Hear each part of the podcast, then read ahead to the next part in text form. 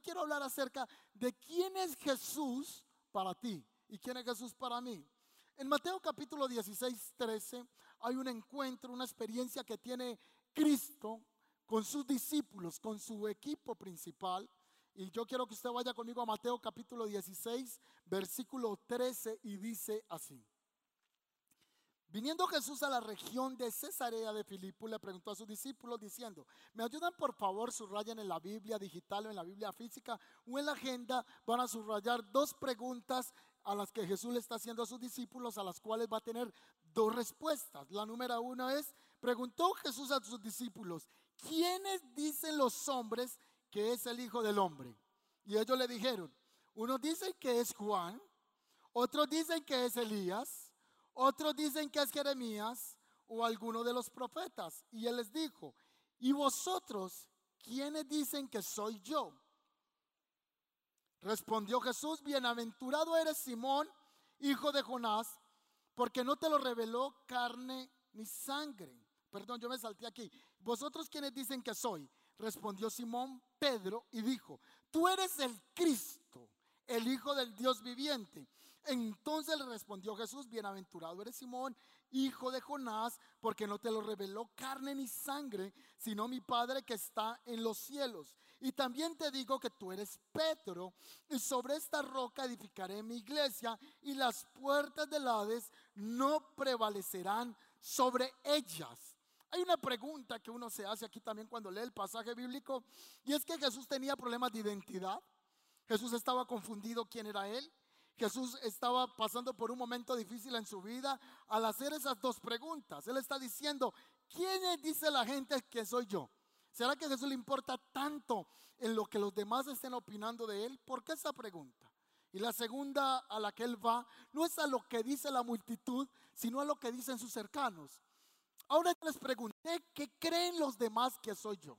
Unos dicen que yo soy Juan, pero ya ustedes saben que no soy Juan.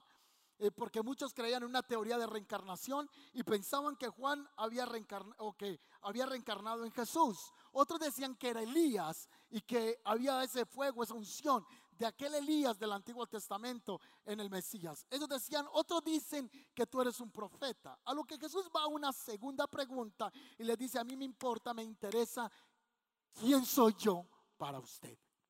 Eso dicen los demás, pero yo quiero saber quién soy yo para usted. ¿Cuál es la identidad que ustedes tienen al seguirme? A lo, que, a lo que Jesús está expectante, a la respuesta y a la revelación que tiene Pedro. Antes de continuar con este pasaje, hay un joven que en pandemia fue descubierto. Eh, impacta la vida de este jovencito, va a salir en pantallas en un momento. Y este muchacho se hizo pasar como un alto funcionario de la ONU. Y yo no sé si vieron la noticia, este muchacho se reunía con el presidente, se reunía en los gabinetes más especiales de la ONU, viajó a Estados Unidos, fue condecorado por uno de los premios de arte juvenil Ah, en mención a las artes políticas, estuvo en reuniones con senadores, con diputados, hizo parte de grandes discusiones políticas en las cuales él se presentaba como un funcionario y el encargado para Latinoamérica de parte de la ONU para representar las juventudes y la niñez. Nadie sabía quién era él. Decía él, ese era su identificación, pero nadie sabía realmente si este jovencito era real. Se presentaba como abogado y estaba suplantando la identidad de un abogado que por cierto sí existía en la vida real que era abogado de profesión y que su nombre aparecía en algunos estamentos públicos como un hombre que tenía cargos jurídicos. Así que él suplanta la identidad y en algún momento una fundación le escribe al abogado real diciéndole, hay un joven que está utilizando tu nombre y se está pasando por ti. A lo que el abogado comienza a hacer toda la indagación y logran descubrir que este jovencito, ahí estaba hablándole al presidente. Le exijo al señor presidente que me ayude con no sé qué, no sé qué. A la señora Marta Lucía le pido, y todos le estaban allí creyendo que el tipo era un encargado de la ONU. Nadie sabía quién era él como creían solo lo que él decía, entonces se dejaban manipular. Por la falta del conocimiento, la Biblia dice, el pueblo perece. Por la falta del conocimiento de saber quién era este hombre, le soltaron información, le soltaron lugares de preeminencia, le entregaron estamentos que no se merecía, llegó a tener algunos pagos o algunos salarios de manera incorrecta porque el tipo suplantaba. Era un jovencito, pero en pandemia de tantas cosas que pasaron, fue descubierto este fraude que se estaba haciendo. Así parecemos los cristianos hoy día. Vamos a las iglesias y todavía no sabemos quién es Jesús. Hablando de este hombre que era un suplantador, pero hablando del Mesías, del Cristo, del Hijo de Dios, ¿quién es Él para nosotros? Pasa desapercibido y parece que nos embolatamos más en la vida social y en el currículo evangélico que realmente ahondar quién es Cristo para mí. Yo creo que una enseñanza como esta puede implosionar en nuestra mente y llevarnos a tener una fe sólida y a quien nosotros seguimos. Así que Jesús retorno al escenario que estoy planteando, que aparece en Mateo 16, 13, a la pregunta que Jesús le hace. Hay uno de los discípulos que sale a la respuesta inmediatamente. Y la respuesta es de San Pedro. Él le dice, yo tengo la respuesta. Y es que esta respuesta tan importante está en un peso de mayor escala porque de la respuesta depende de la salvación del hombre. ¿Quién es Cristo para ti? Y depende de la respuesta, la conceptualización de quién Él es para ti. Habla de si tú eres salvo, si tú has entrado en la gracia que es en Cristo Jesús, si le conoces o no le conozco. Aquí, este hombre tiene una respuesta y le dice, tú eres el Cristo, el Mesías. Cristo es la palabra también en el griego, el ungido. Tú eres el ungido, eres el, el, el Mesías prometido, eres el Hijo de Dios. Ah, entonces Pedro le dice, yo no sé, los demás dicen que tú eres un profeta, los demás dicen que tú eres Elías, pero para mí tú eres Dios, tú eres el Hijo de Dios. Entonces Jesús se volteó y le dijo, Pedro, Pedro, Pedro, Pedro, Pedro, lo que acabas de decir es una revelación entregada solo por mi Padre. Lo que acabas de decir no viene por carne y sangre. En otras palabras, le está diciendo, la respuesta que acabas de plantear no es acerca del ingenio humano, no es acerca de tu inteligencia. Esto te lo reveló mi Padre que está en el cielo. Y Pedro, a ti te digo, sobre esta roca edificaré mi iglesia. Pedro en griego es Petros. Petros, pequeña roca o fracción de roca. Roca pequeña, pequeña piedra. Pero Petra es roca. Petros, tú eres una pequeña piedra, pero sobre esta Petras, sobre esta roca, Cristo en la roca, edificaré mi iglesia. Recuerde que la iglesia tradicional dijo que, que, que Pedro es el primer papa, el primer vicarius de Cristo. Pero no, la intención aquí en el pasaje no es que le está diciendo, que Él le va a entregar las llaves del reino para que sea el único que tenga el acceso al Padre. Lo que está diciendo es sobre esta verdad que acabas de declarar, sobre esa expresión, sobre esa revelación de que yo soy el Hijo de Dios, que yo soy Dios, sobre esa verdad edificó la iglesia. Por eso usted va a encontrar en Primera de Corintios que dice que nadie puede poner otro fundamento que el que ya está puesto. Y Cristo es el fundamento de la iglesia. Pedro es un creyente como todos los que estamos aquí. Pedro es una piedra más en la construcción del edificio espiritual. Entonces Pedro al igual, al creer en el Mesías, tenía que ser fundado sobre esa roca que era Cristo. La pregunta esta noche es, ¿quién es Jesús para ti? Me acompañan a mirar en algunos pasajes bíblicos quién era Jesús para algunos o cómo muchos definían a Jesús. ¿Quién era Jesús, por ejemplo, para sus vecinos? En Marcos 11:53, anote el pasaje si quiere, Marcos 11:53 dice, cuando Jesús terminó de enseñar por medio de historias, se fue de allí para su pueblo. Y allí comenzó a hacer grandes señales en la sinagoga. Y la gente estaba sorprendida y decía, ¿de dónde este tipo? ¿De dónde este hombre sacó tanta sabiduría? Y poder para hacer estos milagros. ¿No este es el hijo del carpintero? ¿No se llama su mamá eh, María y sus hermanos Santiago, José y Simón y Judas? ¿Acaso no están todas sus hermanas aquí con nosotros? Entonces, ¿de dónde sacó toda esta sabiduría? Y ellos no podían aceptarlo.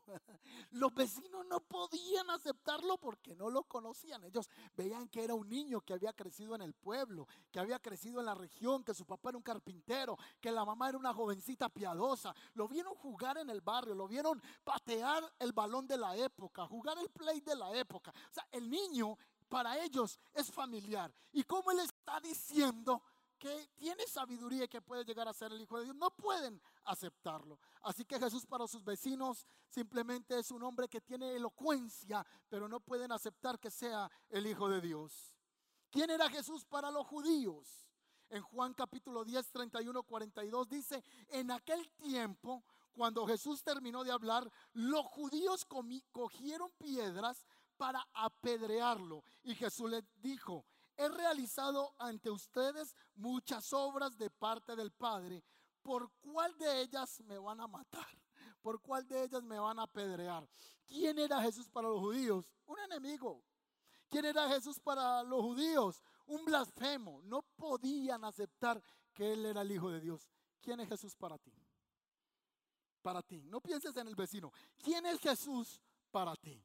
Y esa va a ser la pregunta que vamos a estar cuestionando en estos 20 minutos de aprendizaje de las escrituras. ¿Quién era Jesús para los judíos? En Juan capítulo 1, versículo 11 dice, a los suyos vino y los suyos no lo recibieron.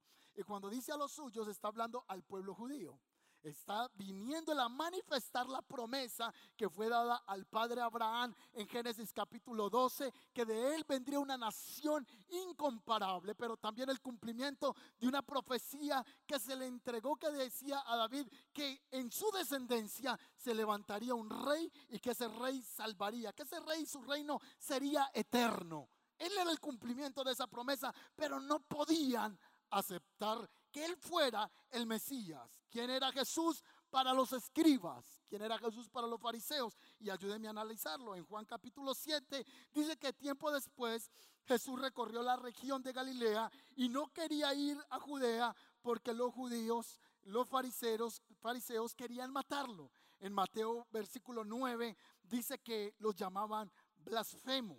Y lo voy a leer. Entonces entrando Jesús en la barca, pasó al otro lado y vino a la ciudad. Y sucedió que le trajeron un paralítico tendido sobre una cama. Y al ver Jesús la fe de ellos, dijo al paralítico, ten ánimo, tus pecados te son perdonados. Entonces los escribas decían dentro de sí, este es un blasfemo, este es blasfema.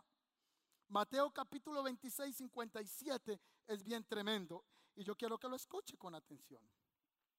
Los que aprendieron a Jesús, los que tomaron, los que ah, eh, cogieron a la fuerza a Jesús, los llevaron al sumo sacerdote Caifás, donde estaban reunidos los escribas y los ancianos. Mas Pedro les seguía de lejos hasta el patio del sumo sacerdote y entrando se sentó con los alguaciles para ver el fin. Y los principales y los ancianos y todo el concilio buscaban falso testimonio contra Jesús para entregarlo a muerte y no lo hallaron, aunque muchos testigos falsos se presentaban. Pero al fin hubo dos testigos falsos que dijeron, este dijo que puede derribar el templo de Dios en tres días y volverlo a reedificar. Así que eh, le preguntan a Jesús, y tú no respondes nada con esto que están diciendo, eh, no, no te defienden de lo que te acusan. Dice el versículo 63, Jesús callaba. Entonces el sumo sacerdote le dijo, te conjuro por el Dios viviente, me tienes desesperado. que me digas si tú eres el Cristo, el Hijo de Dios. Dime quién eres. No puedo soportarlo porque no sé quién eres. Así que tú eres el Cristo, tú eres el Mesías. A lo que él le respondió, tú lo has dicho. Y además le digo que desde ahora en adelante verán al Hijo del Hombre venir sentado a la diestra y del poder del Padre y viniendo sobre la nube del cielo. Entonces el sumo sacerdote rasgó las vestiduras diciendo, blasfemo, blasfemo, ¿qué más necesidad tenemos de testigos? Ustedes ya lo han oído lo que acaba de responder, que Él es el Mesías. Así que dijeron, es reo de muerte. Entonces le escupieron en el rostro, le dieron puñetazos y lo abofeteaban y le injuraban diciéndole, profetízanos si tú eres profeta. ¿Quién era Jesús para los fariseos? Un blasfemo. La pregunta otra vez, ¿quién es Jesús para ti? Y yo creo que nosotros reaccionamos en servicio a Jesús, depende de quién Él es para nosotros. Vamos a poner un ejemplo más cotidiano. ¿Cómo atiende usted el jefe de la empresa? ¿Cómo le, cómo le, cómo atiende usted al jefe? Ah, no, no, ahí viene el, director regional. Viene el jefe de todos en Colombia. Tenemos que llegar. Ese día usted no llega tarde a la empresa. Ese día usted se pone el mejor traje. Ese día usted se pone el mejor vestido. Saca los mejores tacones que tiene por allá. Y si los tiene en la puntica, están pelados, saca Griffin y se lo mete. Porque usted quiere dar una buena apariencia. Usted tiene un buen protocolo. Porque es que ese es el jefe de jefes en todo el país.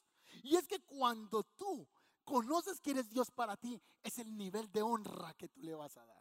¿Sabes por qué nosotros no le damos el nivel de honra a Jesús? Porque no lo conocemos.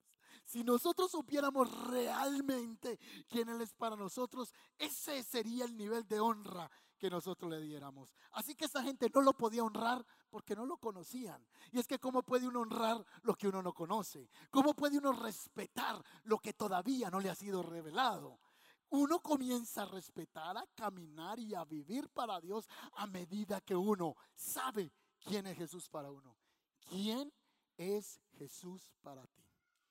¿Quién es Jesús para mí? En Mateo capítulo 12, 24 dice que los fariseos estaban allí presenciando en una ocasión que Jesús reprendió un demonio del cuerpo de un hombre y ellos decían dentro de sí, ah, ¿y cómo no le va a sacar esos demonios? Si lo está echando fuera por ese príncipe de Belcebú que tiene.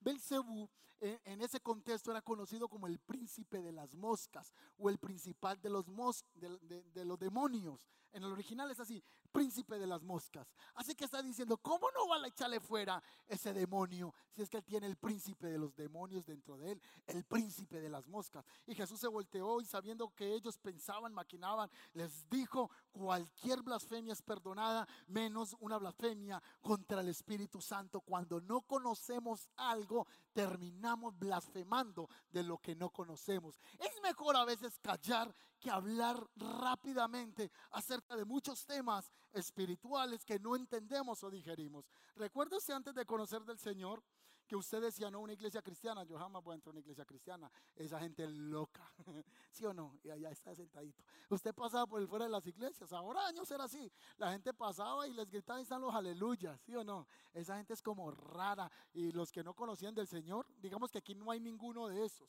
Y usted, la gente pasaba por afuera y comenzaba a burlarse y a moverse como los que estaban adorando. Es que no pueden honrar lo que no conocen.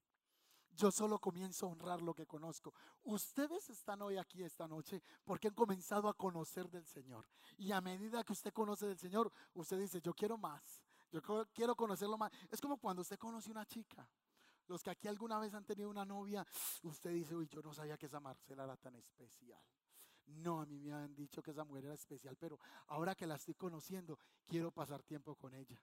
O la muchacha cuando conoce al muchacho y dice, es que él es tan caballeroso, yo disfruto salir con él los fines de semana. Si usted viera cómo me trata, me lleva a comer allá al perro de la esquina, la hamburguesa en el piso. No, no, usted dice, me lleva a comer a un lugar especial, me trata, es tan caballeroso. Ese hombre me hace sentir como una mujer amada, me hace sentir una mujer respetada y yo quisiera volver a verme con él. ¿Sí o no? Porque cuando uno conoce a una persona que le está haciendo, le está entregando tanto, uno quiere más. Como también pasa cuando usted dice, no, yo de ese tipo no quiero nada. Lo vi de lejos y era el príncipe azul, lo besé y se volvió en sapo. No fue al contrario, era sapo y lo besé y se volvió príncipe, sino que lo conocí como príncipe, lo besé y ahora me era sapo. No quiero saber nada de ese tipo porque ya lo conozco. Pero cuando conocemos del Señor, entonces queremos ir profundizando cada vez en Él. ¿Quién es Jesús para ti? Y si has estado lejos del Señor, entonces el Señor te está recordando, hey Pedro, ¿quién soy yo para ti? Juan, ¿quién soy yo para ti? Mariela, ¿quién soy yo para ti? No, eh, eh, eh, los demás dicen que tú eres el Salvador. No, no, no. ¿Quién soy yo para ti? ¿Qué nivel de ocupación tiene mi, mi vida en tu corazón? ¿Quién es Jesús para ti? ¿Quién era Jesús para sus hermanitos? Ay, Dios mío. Dicen que los hermanos no creían en Jesús. Lo peor. Imagínese uno diciendo, yo soy el Mesías. Y el hermano se levanta. ¿Este quién se cree? ¿Sí o no? Viene Jesús en la casa, yo soy el Hijo de Dios, soy Dios hecho carne. Yo me imagino que los hermanos le contestaban, ay, entonces yo soy, no sé, le mencionaban algo. Se lo burlaban, porque en este pasaje bíblico dicen que ni sus hermanitos creían en él. ni los propios hermanos podían creer en Jesús. ¿Quién es Jesús para ti en este día? ¿Quién era Jesús para Judas? Dios mío bendito, era un cheque para hacerlo en efectivo. ¿Quién era Jesús para Pedro? El hombre que para Judas, el hombre que él iba a traicionar. Judas vio en Jesús un oportunismo. Judas vio cómo podía extraer dinero del ministerio del Mesías. Judas vio en Jesús una oportunidad para codiarse con famosos. Judas vio en Jesús una posibilidad de salir de pobre. Judas vio en Jesús el que lo iba a lanzar al estrellato. Y un día fue y lo negoció por unas miserables monedas que, de plata. ¿Quién es Jesús para ti? A medida que yo tengo una revelación de quién es Jesús para mí, es de la manera que yo voy a responder a Jesús. Judas tenía a Cristo desde ese nivel y desde ese nivel él podría responder. ¿Quién era Jesús para los soldados romanos? En Juan 19 dice que los soldados romanos tejieron una una corona de espinas, la pusieron en la sien de Jesús y trajeron un manto púrpura y se lo pusieron en su cuerpo, estaba latigado y comenzaron a burlarse y le decía, ah, salve, rey de los judíos, si eres Dios, entonces profetízanos. ¿Quién era Jesús para los romanos? Un payaso, un impostor. Simplemente era un hombre más que se le había corrido la teja, que tenía ideales locos, que estaba diciendo que era Dios en esta tierra. ¿Quién era Jesús para los romanos? Un payaso, era un impostor. ¿Quién es Jesús para ti? Jesús fue despreciado hasta en la cruz. Dice que cuando estaba en la cruz, Jesús en ese lugar la gente se acercaba y meneaba la cabeza. El hombre crucificado allá, Jesús está crucificado. Y la Biblia dice que la gente pasaba y meneaba la cabeza. Mire cómo hacía. Eh, eh, uy, que es que el Hijo de Dios. Eh, no hay crucificado con sangre y otro abajo diciendo eso. Y la gente pasaba y le decía, si tú eres el Hijo de Dios, bájese de esa cruz. Si tú eres el Hijo de Dios, despréndete ahora mismo. Le burlaban, le escupían, le injuriaban en ese lugar porque no le podrían, no le podían conocer. Cuando alguien te burle, te critique porque eres cristiano, no te enojes. No se vaya a llorarle al Señor, Señor, mira. Mira cómo me burlan porque yo soy cristiano. No porque las cosas del Espíritu se han de entender por personas espirituales. Cuando usted busque de Dios, lo más normal es que la amiga le va a decir a la empresa, y usted ya está yendo a una iglesia, le lavaron el cerebro. Se ganó, no me lavaron el cerebro, me lavaron todita con la sangre de Cristo. Cristo me lavó, me limpió y me perdonó. Pero no busque que la gente en todo el tiempo lo entienda. Cuando uno conoce de Dios, uno cree que uno lo va a querer todas las personas. Cuando uno conoce de Jesús, usted cree que los vecinos lo van a amar. A Jesús lo querían matar porque era porque él decía que era Dios, perdón. lo querían matar porque él les corregía la conducta. Hay un pasaje bíblico que dice así, me quieren matar porque yo les digo que su conducta es mala y por eso no me aceptan. Cuando usted sepa que alguien le está haciendo persecución en la empresa, en el colegio, en el hogar, no se aflija. Usted está siendo expuesto a la burla y a la persecución por seguir de Cristo. ¿O a cuánto no les ha pasado eso en la casa? Estaba yo empezando el ministerio de jóvenes. Me llevaba a los jóvenes para una cancha y me hacía un Mr. T. Yo no sé cómo se llamaba el Mr. T a la época. Era ah, de esos que, o era frutiño, frutiño, frutiño, frutiño. Todos los muchachos salían con la, boca con la boca roja de esos eventos. Así que los llevábamos a un lugar y les compartíamos frutiño. Y de esos pastelitos que vendían hace tiempo, así cuadrado, chiquitico, no sé si lo venden todavía, usted lo muerde y se, se quiebra todo, ahí no hay nada, ¿cierto? Pero los llevamos y esos eran eh, eh, los fondos del ministerio. Frutiño, agua y pastelitos de 100.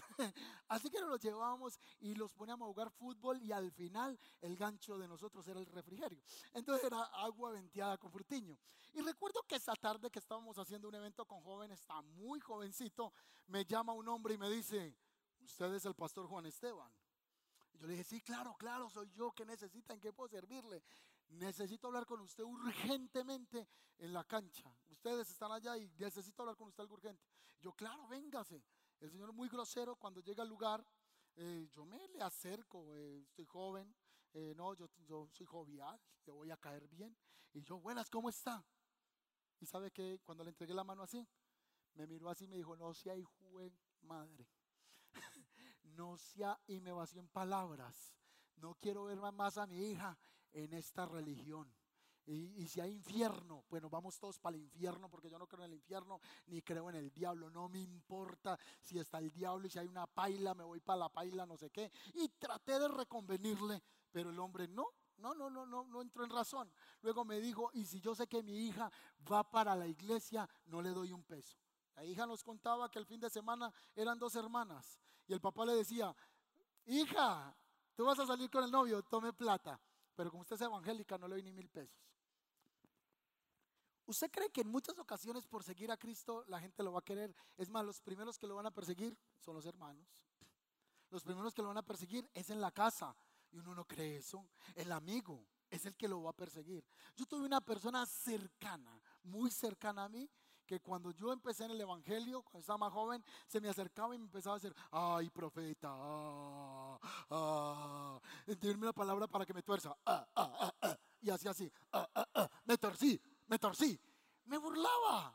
Y si eso se lo hace uno a alguien de la calle, pues a uno le importa un pepino, pero un familiar, un cercano, un próximo, alguien que vivía conmigo en la casa. Y me decía, a, ver, maldígame, oh, oh, oh. Hacía más feo. Así que en una ocasión, una vecina sabía que yo estaba estudiando en el Instituto Bíblico y me regaló una Biblia la Biblia de devocional de estudio en ese tiempo y para mí eso era la joya. Y sabe que hizo ese próximo, ese persona que vivía en la casa, pero yo no laboraba, no tenía ingresos, tenía más ingresos un bebé recién nacido que yo no tenía nada. Así que él llegó y cogió y entró a mi cuarto y me arrancó la toma de la luz para que yo no leyera la Biblia de noche. Así que a mí me tocaba irme para el trono a orar. Me iba para el baño, y allá la única luz disponible en el inodoro, prendía la Biblia. ¿Usted cree que seguir a Cristo le va, va a ser fácil? En muchas ocasiones gente te va a perseguir por causa de la fe, pero cuando tú tienes conocimiento de quién es Cristo para ti, entonces tú vas a decir, aunque vengan las dificultades, nada me va a separar del amor de Dios, porque yo sé quién es Cristo para mí. Vendrán pruebas, vendrán dificultades, pero yo sé quién he creído y yo voy a seguir adelante con el Señor y van a venir dificultades, van a venir pruebas y le dicen, pero usted no es el que va a la iglesia y el que más ora. Y si usted ora tanto porque le va mal y usted se queda pensando, ¿verdad? ¿Y por qué me va mal si yo oro tanto? Usted se convierte de una a ese dicho. Sí, ve, ¿verdad? Yo que no me pierdo culto, que oro, porque me va mal. A los cristianos también le vienen momentos tediosos. Pero la diferencia es que Él ha prometido que en el mundo tendremos aflicción, pero que Él estará con nosotros en los momentos de aflicción. Pero el que no tiene a Dios, ¿quién lo va a acompañar en la dificultad? ¿En quién se puede apoyar? ¿Quién es su soporte? ¿Quién es su ayudador? Pero usted que conoce del Señor, aunque pase por el valle de la sombra de muerte, no temeré mal alguno porque tú estarás conmigo. Tu vara y tu callado me van a infundir aliento. Aderezas mesa delante de mí en presencia de angustia Tú sabes que Él está contigo porque tú lo conoces. Cuando yo conozco al Señor, entonces yo puedo decir, aunque esté pasando en una prueba, Dios va a ser un milagro para mí. Esa es la gran diferencia. Aunque vengan tempestades, yo sé que estoy en la roca. Por eso usted se encuentra con hermanos que conocen de Dios y dice, pastor, es un problema grande, pero yo sé que Dios va al frente. Yo sé que Dios va a obrar. Y la gente dice, usted está loco. Usted dice, usted diga que yo estoy loco, pero Dios está conmigo porque yo lo conozco. Porque Él está a mi lado y tengo una relación profunda con Él. ¿Quién era Jesús para sus hermanos? Entonces era un loco también. ¿Quién era Jesús para para los dos ladrones que estaban en la cruz del Calvario. Dice que había, estaba Jesús y un ladrón a la derecha y otro a la izquierda. Y uno comenzó a decirle, ah, si eres el Hijo de Dios, desciende de esa cruz, bájate. Y el que estaba a un lado dijo, nosotros estamos crucificados aquí justamente, pero este hombre está aquí crucificado de manera injusta. Jesús, acuérdate de mí cuando estés en el paraíso. Y Jesús con poco aire en su caja torácica, de manera eh, eh, desgastada. Estaba con una dificultad para respirar. Porque le digo, ah, hoy mismo ah, estarás conmigo ah, en el paraíso. y murió. hoy mismo estarás conmigo en el paraíso. Porque él conoció que ese hombre era justo. Lo reconoció en la cruz. ¿Quién es Cristo para ti? Hasta que tú y yo no sepamos que nuestra salvación depende de Jesucristo, que Jesucristo es el Hijo de Dios, que Dios es hecho, oh, Dios es Dios hecho carne, que Dios murió por sus pecados, murió por mí, que Dios nos está llamando, que nos está instando a servirle. Hasta que tú no sepas quién es Jesús para ti, seguirás en la vida como una hoja llevada por el viento, un día arriba, un día abajo, un día hacia el lado de allá. Dios quiere darle propósito a tu vida espiritual que tú le conozcas. Pedro, eso te lo reveló mi Padre. Eso es un entendimiento espiritual. Tú acabas de entender que yo no soy un profeta. Tú acabas de entender que yo no soy uno más. Tú acabas de entender que yo soy Dios en esta tierra. Jesucristo es Dios. Iglesia el camino, esta palabra es para alguien que está hoy en este auditorio y Dios le está diciendo, ¿quién soy yo para ti? soy un juego más, soy una teoría más, soy un estilo de vida más, porque muchos dicen, el cristianismo es un estilo de vida diferente. Eso, no, no, no, Cristo no es un estilo de vida. Cristo es la salvación para este mundo. Él no es un estilo más de vida. Cristo no es una opción más. Cristo es la opción A, A, A, A, no existe B, no existe C. Yo soy el camino, yo soy la verdad, yo soy la vida. Nadie viene al Padre si no es por el entendimiento de quién es Cristo. Cristo es la puerta, Cristo es la salvación, Cristo es la luz del mundo, Cristo es nuestro Señor. Hasta que no entendamos eso, entonces no tendremos la revelación de andar con Él. Termino el pasaje o el mensaje diciéndole que los que entendieron quién era Jesús, participaron de un entendimiento, de una bendición grande. Una mujer, la sirofenicia, también conocida la cananea, e, esta mujer tenía una hija endemoniada y se le acercó a Jesús y le dijo, sana a mi hija que está endemoniada. Y Jesús le dijo, no, no, no, yo no te voy a dar, la revelación no es para los perrillos. Ah, lo que le quiso decir es, el mensaje es para los judíos, no para los gentiles.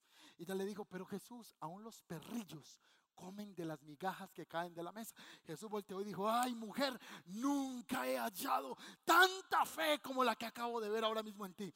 Esa mujer vio quién era Jesús. Y ella sabía que Jesús era el único que podía libertar a su hija. ¿Quién vio la samaritana que era Jesús? Está la samaritana en el pozo de Jacob, está hablando con Jesús, tiene una conversación y le dice, ve y trae tu marido. Ella le dice, no tengo marido.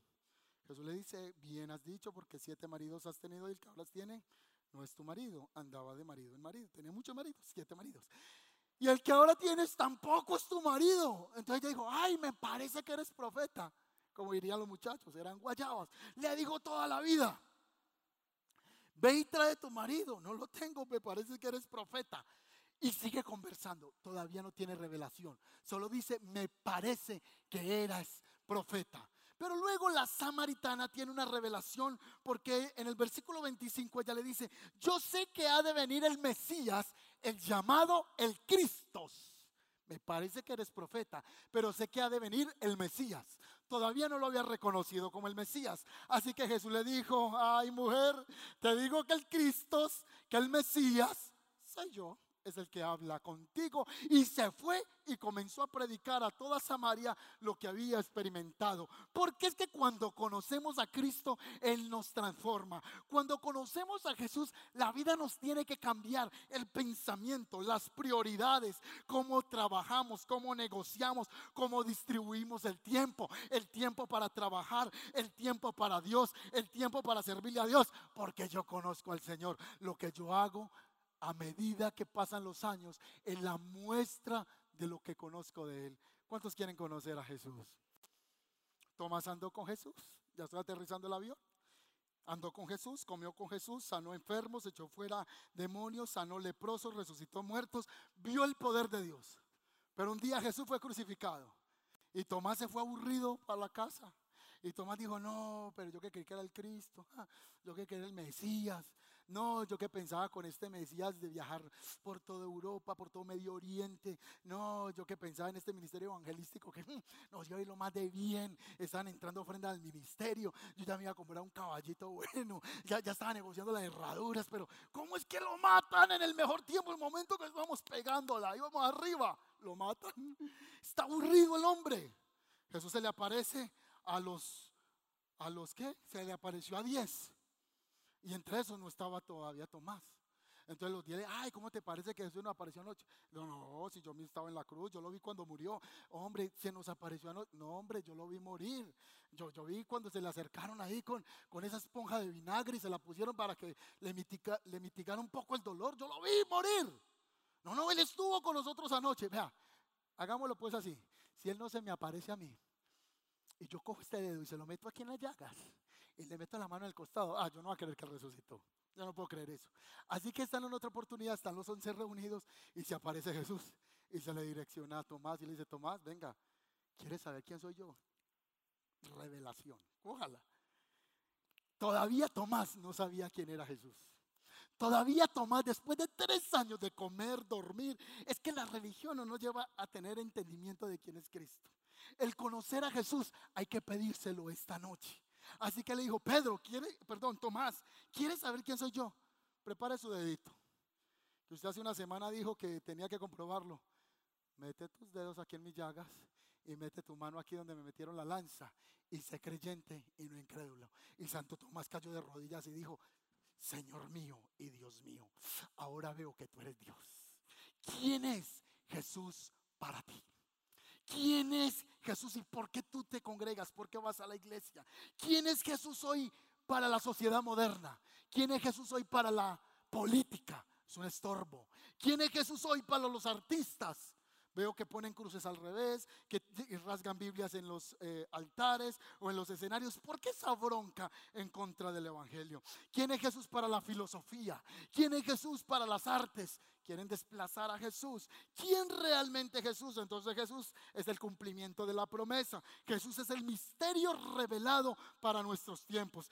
Jesús es Dios hecho carne. Jesús es el rey de reyes y señor de señores, como lo dice en Apocalipsis 19, 16. Y en su manto y en su muslo tiene un nombre escrito que dice rey de reyes y señor de señores. Así vendrá en su aparupcia, en su aparición, en su segunda venida la Biblia dice que Él es el principio, que Él es el fin, que Él es el alfa, que Él es la omega, que Él es la A, que Él es la Z, que nadie está antes de Él, que Él es el creador, que la vida habita en Él. Él no habita en la vida. La vida habita en Él. Él no habita en la eternidad. La eternidad habita en Él. Porque Él es el origen de todo lo que hay. La Biblia lo llama el creador de todas las cosas. Él es el supremo. Porque hay un texto bíblico que dice que toda lengua tendrá que confesar que Jesucristo es el Señor. Y toda lengua, toda rodilla habrá de doblarse y decir, no hay nadie como tú. Tú eres el rey de reyes y señor de señores. Un día, un día, los que han negado la existencia. Un día los que han, han sido los enemigos de la cruz tendrán que decir verdaderamente, tú eres el Hijo de Dios. Como lo dijo el soldado en la cruz cuando tembló la tierra en el momento que él moría. Jesús es nuestro abogado, Jesús es el justo, Jesús es el único que puede salvarnos. Jesús es Dios. ¿Quién es Jesús para ti? Hoy yo no quiero salir de este lugar sin tenerme a cuentas con el Señor y reconocer quién es Él. Pero como yo con todo esto que acabo de decir no puedo convencer a nadie, hay uno que sí puede convencer que se llama el Espíritu Santo. Él convence de justicia, juicio y pecado. Como esto no se trata de inteligencia, ni habilidad, ni destreza humana, esto se trata de revelación. Entonces hoy Jesús se va a revelar a muchos de nosotros, aunque hayamos estado en la iglesia 20 años. En este momento tan especial, le voy a pedir que se coloque sobre sus pies excelente. Excelente tiempo estamos aquí viviendo delante del Señor. ¿Quién es Jesús para nosotros? Amén. No piense para los demás, piense para usted. No invitar si usted puede en este momento encerrar sus ojos, simplemente para no distraerse. Un momento tan lindo, tan especial. ¿De quién es Jesús para mí? Y quisiera que por cinco minutos nosotros pensáramos, ¿quién es verdaderamente Jesús para mí? ¿Es una religión? ¿Es una tradición? es una costumbre de la casa. Lo he visto como una organización, la iglesia, como eh, simplemente fines humanos. ¿Cuál es mi papel en este punto? ¿Cuál es mi papel en el cuerpo de Cristo? ¿Quién es Cristo para mí? ¿Qué, qué tiene esto que ver conmigo? ¿Quién es Jesús para ti? Si no lo conoces, lo seguirás rechazando. Si lo conoces, lo vas a aceptar, lo vas a vivir, lo vas a honrar. ¿Quién es Jesús para ti?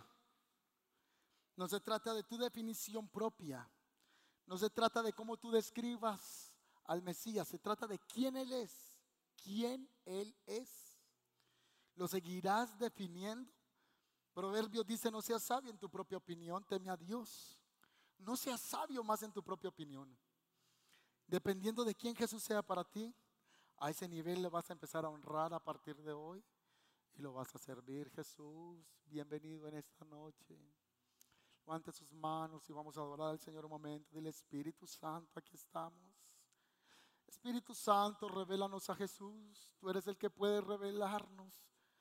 El Cristo. Yo sé que muchos vinieron hoy con aflicciones, necesidades, pero la mayor necesidad que puede ser suplida es la salvación del alma. No hay otra por encima de esa. Una vez sea suplida esa necesidad, lo demás vendrá por añadidura. Tú seguirás conectando, bendiciendo. Pero Espíritu Santo, revélanos a Jesús. Quiero conocer a Jesús. Dile, yo te quiero conocer. He, hablado, he ido a una iglesia, he, enseñado, he sido maestro, he sido músico, crecí en familia eh, tradicional que iba a una iglesia, pero yo quiero conocer a Jesús. Yo quiero conocerte a ti, Jesús. Ven y revélate. En este momento van a ocurrir milagros y el milagro más grande que está en Juan capítulo 3, que es el nuevo nacimiento. Hoy por el Espíritu van a haber nuevos nacimientos. Eh, va a haber un deseo, un hambre por el Espíritu por, Jesús como nunca había. Va a comenzar a haber una pasión. E, esta es una iglesia apasionada que está conociendo a Jesús y seguirá apasionándose más. La gente sabrá por qué toca un instrumento en la iglesia, por qué se congrega, por qué viene y sirve, por qué hace lo que hace. Porque detrás de todo esto la razón eres tú, Señor. La razón de tener este lugar aquí rentado la razón de esforzarnos en predicar por internet, de, llevar tu palabra, de formar discípulos. Eres tú, Señor. Tú eres la razón. Tú solamente eres la razón. La razón de nuestras ofrendas, la razón de nuestro esfuerzo, la razón de todo lo que hacemos es porque tú nos amaste primero. Y no podemos hacer algo para que nos ames. No podemos hacer algo para que nos ames más. No podemos hacer algo para ser mejormente aceptados. Por el contrario, lo que hacemos lo hacemos porque te conocemos. Te conocemos, Señor. Diga conmigo, Señor Jesús. Hoy vuelvo a tu corazón, hoy vuelvo a ti, Señor. Quiero conocer a Jesús. Quiero conocer a Jesús. Dile, yo quiero conocer a Jesús. Quiero conocer a Jesús. Dile, Señor, yo quiero conocerte. Ven en este momento, yo le pido, Espíritu Santo, que tú obres como tú sabes hacerlo. Yo no puedo ordenarte, no puedo obligarte, pero puedo decirte, Espíritu Santo, la palabra que tú has puesto hoy ha sido lanzada. Y sobre esa palabra, sobre esa intención de nuevo nacimiento, de revelación del Mesías, que se caigan velos, que se caigan velos que nos impiden ver y entender de qué se trata todo esto. Que, que, se caigan velos para que yo pueda entender mi papel como pastor cada día, como ministro, como líder. ¿Cuál es mi responsabilidad? La razón de lo que hago. ¿Cuál es esa razón? Yo quiero conocer a Jesús. Dígalo hoy, yo quiero conocer a Jesús, yo quiero conocerlo. No quiero conocer más religión organizada, quiero conocerte a ti, quiero conocer tu corazón, quiero conocer tu carácter, quiero conocer tus enseñanzas. Usted que está en la internet ahora viendo desde su casa esta transmisión, dígale, yo quiero conocerte Jesús. Yo le voy a pedir que usted por favor, si está en la internet y desea comenzar a crecer en la fe, escríbanos al interno en el Instagram o a la línea de la iglesia que la van a poner ahí en el chat y escribe, diga, yo quiero crecer en la vida espiritual. Y nosotros queremos ayudarle a dar los primeros pasos. Pero no deje que la vida siga pasando y que este sea un llamado del Espíritu de Dios para su vida, donde Cristo se le quiere revelar. No le hablo de un nuevo estilo de vida, le hablo de la única manera de vivir. Se llama Cristo. No le estoy hablando de una opción religiosa, le estoy hablando de la única que existe porque Él es la verdad y Él es la vida. Señor, Señor Jesús, diga conmigo Señor Jesús, esta noche reconozco que eres Dios. Dile Señor Jesús, entra en mi corazón. Te autorizo que tomes el control de mi vida. Te autorizo que tomes el control de mi familia, de mi casa, de mis hijos, de mi esposo, de mi esposa. Sé tú nuestro Señor. Sé tú el Señor de nuestras vidas. Señor, dame vida eterna. Escribe mi nombre en el libro de la vida. Yo no quiero, Señor, partir de esta tierra en pecado. No quiero partir eh, rechazando tu gracia. Perdona mis pecados, Señor. Reconozco que soy pecador, pecadora. Reconozco que tengo pensamientos incorrectos, pero no puedo, Señor, en mis fuerzas agradarte. Lo único que puedo hacer es correr a la cruz, correr a la gracia y decirte, perdóname, lávame en tu sangre. Señor, te necesito. Eres una necesidad en mi vida. No puedo seguir corriendo lejos de ti. No puedo ser como Jonás. No puedo decir que voy a ocultarme de ti porque donde me meta, allí me asirá, me va a alcanzar tu mano, como lo dijo el salmista. Si fuere al extremo de la tierra, allí estás tú. Si fuera a lo profundo de la mar, allí estás tú. ¿Quién puede huir de tu presencia? Hoy me rindo, Señor, a ti. Dame un corazón para ti. Dame un corazón para amarte. Dame un corazón para servirte. Señor, a partir de hoy yo te pido que olvides mi pasado. Por favor, perdona mis pecados. Échaselos a lo profundo de la mar porque me avergüenzan. Me avergüenzan mis actos, me avergüenzan mis pecados, me avergüenzan y quita la vergüenza. Quita la vergüenza de mi vida. Yo quiero que ocurra un nuevo nacimiento en mi vida. Dame la oportunidad hoy, Señor, de empezar una nueva historia, una nueva vida. Los años que me quedan en esta tierra, quiero vivirlos para ti, Señor. Quiero honrarte. Quiero conocer a Jesús. Te quiero conocer.